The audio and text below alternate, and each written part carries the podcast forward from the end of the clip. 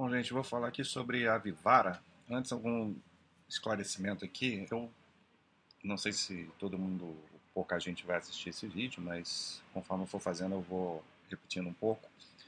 Tive que fazer uma cirurgia na, na minha mão direita e estou bastante limitado. E eu sei que saíram os resultados, do, começaram a sair os resultados do primeiro trimestre das empresas que a gente costuma acompanhar aqui no site.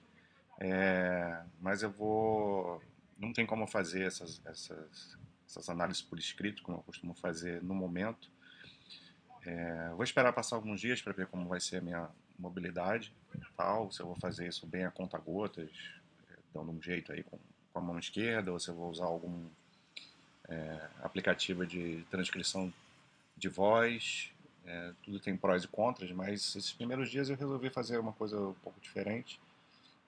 É, fazer alguns estudos de algumas empresas que não estão tanto no radar aqui do site, mas que por algum motivo eu considero é, inter cases interessantes, né, empresas legais para a gente começar a estudar, acompanhar. A Vivar é uma delas, comecei a acompanhar ela no meio do ano passado. É, tem até uma, um comentário por escrito aí sobre, sobre a empresa de julho do ano passado. E vamos ver aqui, é, vou falar um pouquinho sobre o modelo de negócios dela e, no, e também a gente comenta o resultado anual da, da Vivara. Tá? Vivara é uma empresa, deve ser de conhecimento aí da, de, de todos, acredito eu. É uma empresa que vende é, uma joalheria, né? que vai muito além do varejo. É uma empresa que também fabrica seus produtos, tem um nível de verticalização bastante alto até. É, 80% do, do, dos produtos dela são, são fabricados por ela própria, 20% é terceirizado. Então, isso já é uma coisa interessante, né? Se fosse uma, uma empresa só de varejo, acho que dificilmente seria atraente, mas por ela ser fábrica também, isso traz para ela vantagens, a gente vai ver isso claramente nas margens. É, e ela vai além do, do campo de joias, né?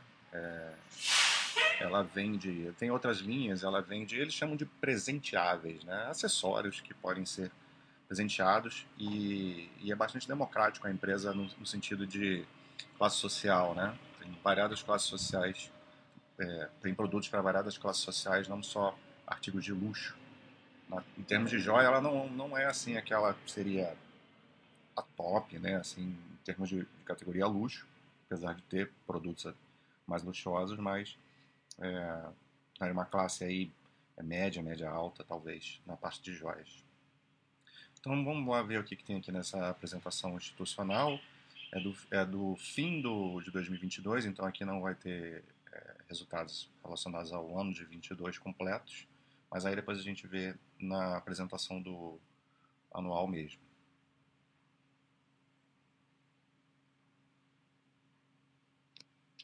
Então aí uns destaques, né? É, a receita bruta de 1.8 bi em 2021 ainda, né? Voltando mais um tempo. E aqui a gente vê os produtos a 54%, praticamente 55% do, da receita vem da parte de joias, né? então é o core dela. Mas essa linha Life, né, que são acessórios que você compra com preços mais acessíveis, é, que as pessoas usam muito como, como pulseira, é, ficando bastante popular. Inclusive, ela começou a vender essa linha Life dentro das joalherias, mas é, depois ela viu que seria interessante abrir uma, uma marca própria, né, uma é, lojas próprias dessa linha Life e tem um processo de crescimento muito grande dentro dessa linha que já ocupa aí quase 30% da, das vendas, né? Então é, ganhou bastante notoriedade, é, bastante sucesso aí esse esse segmento, né? Tem os relógios, 13%, também é um percentual aí relativamente considerável e outros acessórios aí 2,5, serviços, é, coisa mais residual. A gente vê que o, a parte digital dela já está bastante desenvolvida, né? 17% da receita vem do canal digital, então isso já é um número bastante bom. Eu acredito, para mim, acima de 15% já é uma penetração boa. E hoje eu entendo que é fundamental para qualquer empresa de varejo, é, não sei se qualquer, mas assim, de uma forma geral, é, está com o desenvolvimento digital, a omnicanalidade muito presente. Esse é o futuro aí do varejo. É, na verdade, é o presente, mas cada vez mais. E, e desenvolver isso de uma forma consistente e é, alinhada com a parte física vai ser fundamental para alavancagem operacional, ganho de margem, fidelização, etc. Uma série de outras logística, uma série de benefícios que podem ter. A empresa que se tornou aí a, a líder em varejo de joias na América Latina, já está com 17% de market share. É um mercado bastante pulverizado, mas ela está é, liderando bem a categoria. Aí. Foram 287 milhões de lucro líquido, uma margem líquida 19,6, uma margem bem alta, né? Já, até na margem líquida a gente vê números altos. O EBIT ajustado foi de 300 milhões em 21 ainda. É, 321 pontos de venda até novembro do. Isso aqui já aumentou, né? Até novembro do, de 20, do ano passado, né? Então aqui tese de investimento, né? É uma marca que tem um histórico é, grande aí de, de, execução, né? Antiga. É, então tem um amplo espectro de clientes, né? Um posicionamento que vai é, várias faixas etárias, né? A, é, atingindo todos os gêneros. E classes sociais também. É um setor que é considerado resiliente, né? Essa parte de, de joias aí, é, é, séculos, é, setor milenar, né? E de fato é. Assim, consumo de, de joias é uma coisa que historicamente é muito, muito antigo. É, tem altas taxas de, de, retorno, as margens altas, né? Então, ela tem vantagens competitivas. O simples fato dela é ser verticalizada, fabricar os próprios produtos já já der para ela uma, uma, uma, certa vantagem. É, é, um mercado bem consolidado, mas é, com, com chances de crescimento e ela já, já lidera, né? E a competição, ela fala aqui que são poucos players no Brasil são estruturados e a Vivara claramente é uma empresa estruturada hoje. E aqui o tripé de atuação, né? o varejo mais indústria, aquilo que eu falei no início, isso é fundamental. Se fosse só o varejo, dificilmente seria algo é, teria margens muito baixas, né, ou muito mais baixas. É, varejo, indústria, mais a marca, né? Porque nesse setor de atuação, o, a força da marca é muito importante, né? As marcas de luxo acabam tendo é, bastante resiliência, bastante destaque. Não que a Vivara seja, como eu falei no início, exatamente uma marca de super luxo, mas está dentro de uma de uma escala, né? Vamos dizer assim, de nessa categoria.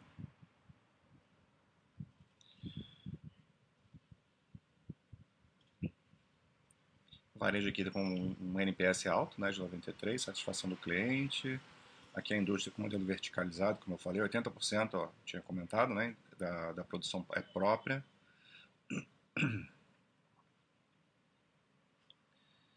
Uh, aqui a marca tem boa aceitação do público, né, top, top of mind no setor.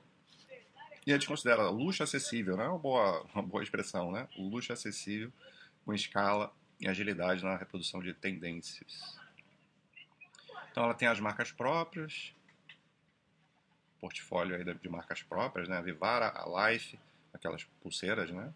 O pessoal vai colocando esses acessórios, você pode, você vai comprando isso de forma unitária e vai acrescentando. É, tem a parte aqui de perfumes, ó, aqui acessórios, né? Como óculos. Tem, ela vende canetas também, né? Não sei se é própria, mas é, aqui não está, né? E os relógios, né? Então, luxo democrático, classe é, A mais e, e B menos, né? Então, pegando a classe média a classe alta. Preço médio aí de R$ 2.200 nos produtos. E aqui é a marca Life, né? Que são joias colecionáveis. É, tem muito apelo aí para o público jovem, casual, etc. É, então não são só as pulseiras, né? Tem aqui os anéis, brinco. É um portfólio bastante diversificado. Os relógios, aqui acessórios como tem carteira aqui, né? óculos, canetas, porta-joias,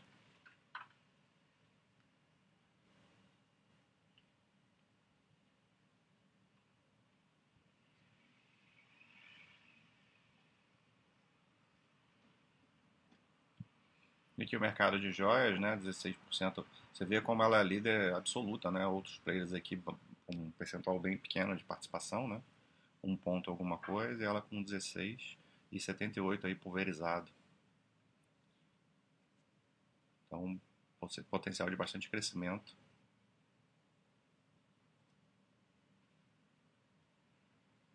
E aqui o ganho, o ganho de market share após a pandemia é, foi, foi bem expressivo, né? Ela tinha aqui 10, 11 até o IPO. É, não, não comentei isso ainda, né? Ia comentar depois, mas o IPO foi é, é recente, né? É 2019. E a partir dali ela começou a ganhar market share, aí veio a pandemia aqui em 2020 e ela continuou ganhando e expandindo market share. Chegou em setembro de 22 aí com quase 17%. Então, bastante relevante o ganho. Expansão geográfica. Então, ela pretende expandir para a América Latina em mercados tipo, são similares, que sejam similares ao mercado brasileiro, né?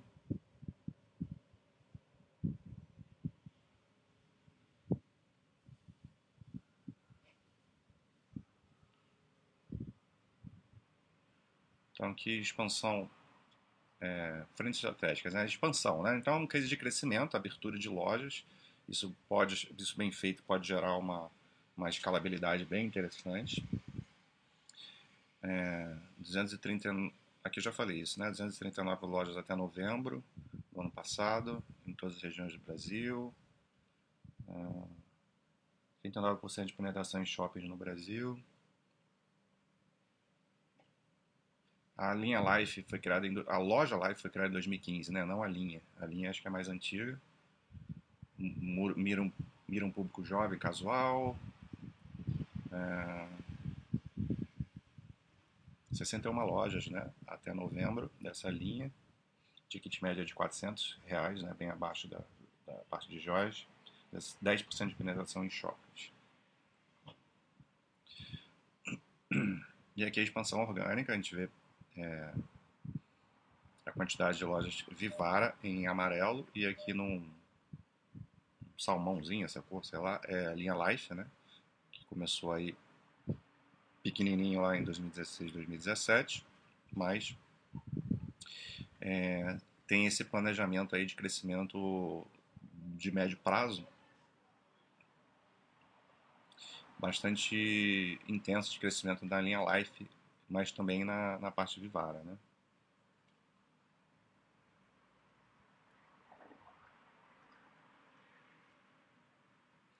Aqui a parte digital, 320 milhões de venda digital.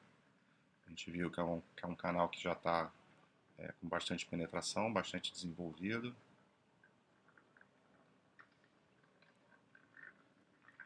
vem aumentando as vendas no digital até 2021, né? Aqui não tem o 22 completo para saber como que terminou.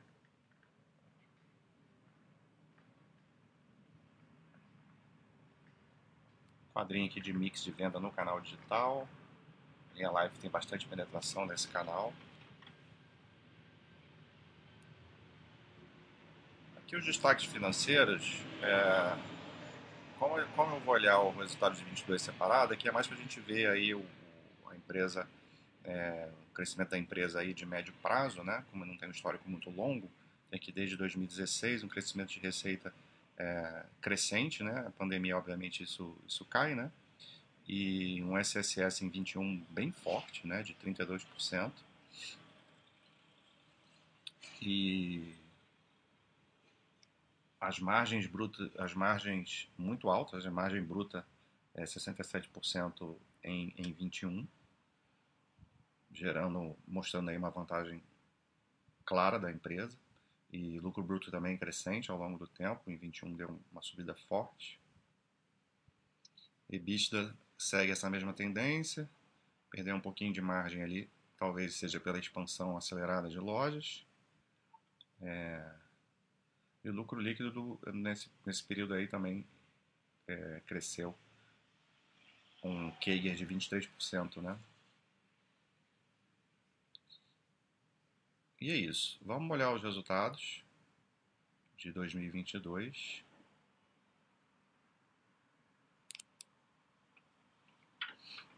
Eu destaco aí um crescimento orgânico e saudável, melhora da margem bruta em todas as categorias, é interessante. Já era uma margem alta, melhorou ainda em 22. Alavancagem operacional, ou seja, as despesas operacionais é, teve um bom controle né, dessas despesas, neutralizando o aumento da despesa pela aceleração da expansão. Até tinha comentado, né, que ele perda de margem lá em 21 poderia estar relacionado à expansão orgânica e, e aqui em 22 ela já consegue é, diluir despesas e gerar uma alavancagem operacional, fazendo com que esse aumento que normalmente acontece com perda de margem na expansão acelerada fosse neutralizado. Então, bem interessante isso. Você cresce, cresce já com rentabilidade. Então, 23 novos pontos de venda, né? Então, acelerando o crescimento de abertura de lojas. 37,7% de participação de Life nas vendas totais no quarto TRI. Aqui é um resultado do trimestre, né? Então vou passar um pouquinho batido aqui. Aqui são os destaques de 22, na verdade. Eu não tinha me tocado. Então foram 53 novas lojas. Foi um recorde de abertura. Encerrou no período com 336 pontos de venda. A categoria Life, 746 milhões. A participação foi de 32,4%. Então aumentou a participação dessa categoria na, na, no receitamento e ganhando margem bruta para 68,9, crescimento de 1,3 pontos percentuais. A receita bruta cresceu 24,8%. O SSS bem acima da inflação, 15,8%. E considerando apenas as lojas físicas, foi quase 21%. É agressivo o crescimento das lojas que foram abertas a há mais de um ano, né? Então, bem saudável. A expansão aqui, o crescimento não está vindo só pela abertura de lojas, mas sim pelo, pelo crescimento é, da, da própria, do negócio da companhia já existente. E a margem EBITDA também ganhou 1,2 pontos, foi para 21,8.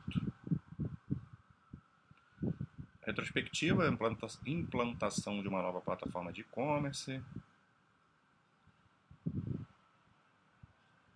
integração aqui de estruturas, melhora tecnológica na, na fabricação, né, sistema aqui operacional SAP.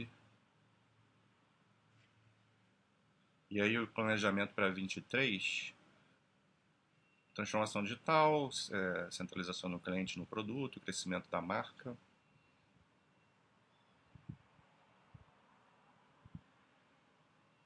Mais uma vez aqui, receita bruta cresceu 23.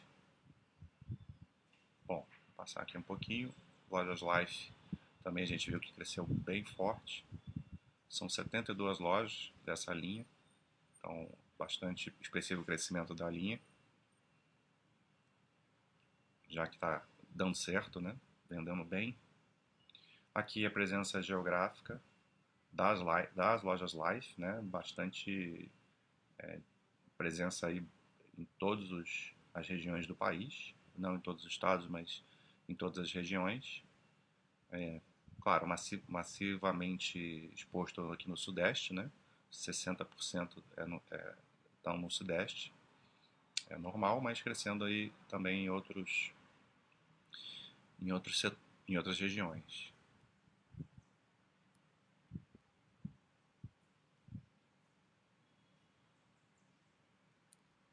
E aqui é o mapa de loja já é, considerando toda, toda a linha, né? A Vivara e a, e a, e a Life, né? E aqui já pega todo, praticamente todos os estados do, do país aí. Tem praticamente presença em quase todos.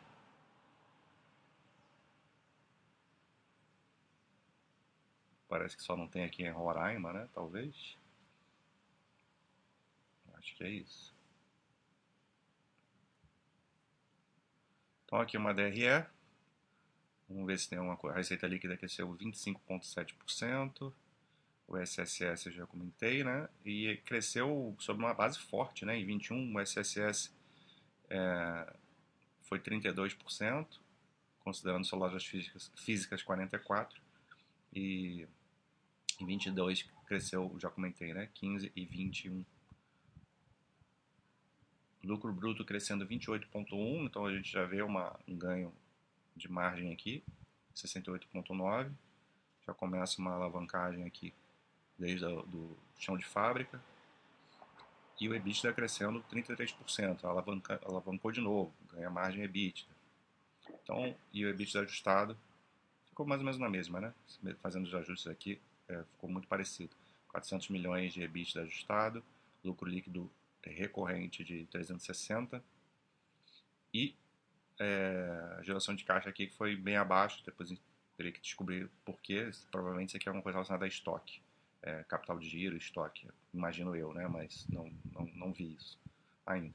É, em 21 tinha gerado um caixa bem expressivo e agora aí bem, bem inferior, mas provavelmente tem a ver com estoque ou relacionado à expansão.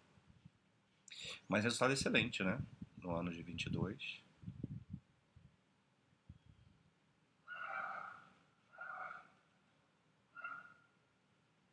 Aqui a gente vê participação na venda por canal. Lojas Vivara, claro, ainda é o mais expressivo. Vendas digitais bem pronunciada aqui e as lojas Life em laranjinha aqui em cima.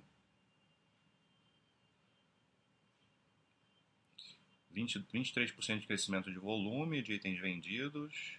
É muito importante você crescer receita não só por aumento de preço, né, mas por aumento de volume. É, claro que tem crescimento das lojas, né, incluindo aqui, é, juntando aqui, que contribui para o crescimento.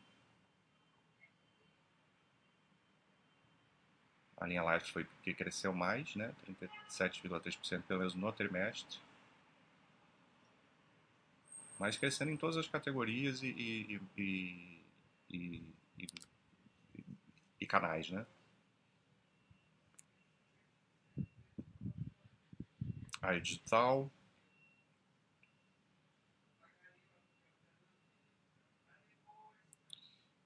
Mais uma vez aqui o destaque para o lucro bruto. Então aqui ele, ele, explica né, o aumento, a expansão da margem no trimestre foi principalmente por conta da maior participação de Life na venda total e do menor volume de perdas que atingiu o menor nível histórico. E no caso do EBITDA, Aqui ele fala do ritmo de vendas e correta composição do, do, do estoque, crescimento da margem do, do EBITDA ajustado. E a margem EBITDA cresceu pela alavancagem operacional vinda das despesas gerais administrativas, aquele controle muito bem feito. Lucro líquido cresceu por conta do desempenho operacional, em especial da alavancagem operacional. aqui a parte de endividamento, né, diminuiu aí o endividamento bruto, posição de caixa de 382 milhões. Ah, aqui fala de nova geração de caixa, mas não explicou. É isso, teria que procurar aí, mas acho que é um é, o vídeo já está bastante grande. Vamos olhar aqui o, o IPO em 2019, né, que eu ia comentar. Isso é uma empresa que ainda, talvez por IPO recente, não está no radar aí do, posição 77, né? Mas, sim, claramente é, é uma empresa que vale a pena acompanharmos e estudarmos. A gente vê resultados aí crescendo, é, receita crescendo muito forte, EBITDA também, todas as, o, o, todas as linhas aqui, margens, tudo crescendo de uma forma bastante importante nesse espaço aí de cinco anos a empresa que não é não tem alavancagem, né? então ela não vai sofrer aí com períodos de juros altos. É, a única coisa que acontece é que sim, o varejo em geral, com juros altos, o poder de compra do consumidor diminui, mas a gente viu que não afetou, né? A empresa continuou vendendo muito bem, mas não afeta o resultado financeiro, que eu digo, né? Não, que a gente vê muitas empresas com lucro sendo comido pelo endividamento. Isso não vai acontecer aqui, que é uma empresa que possui mais caixa do que dívida.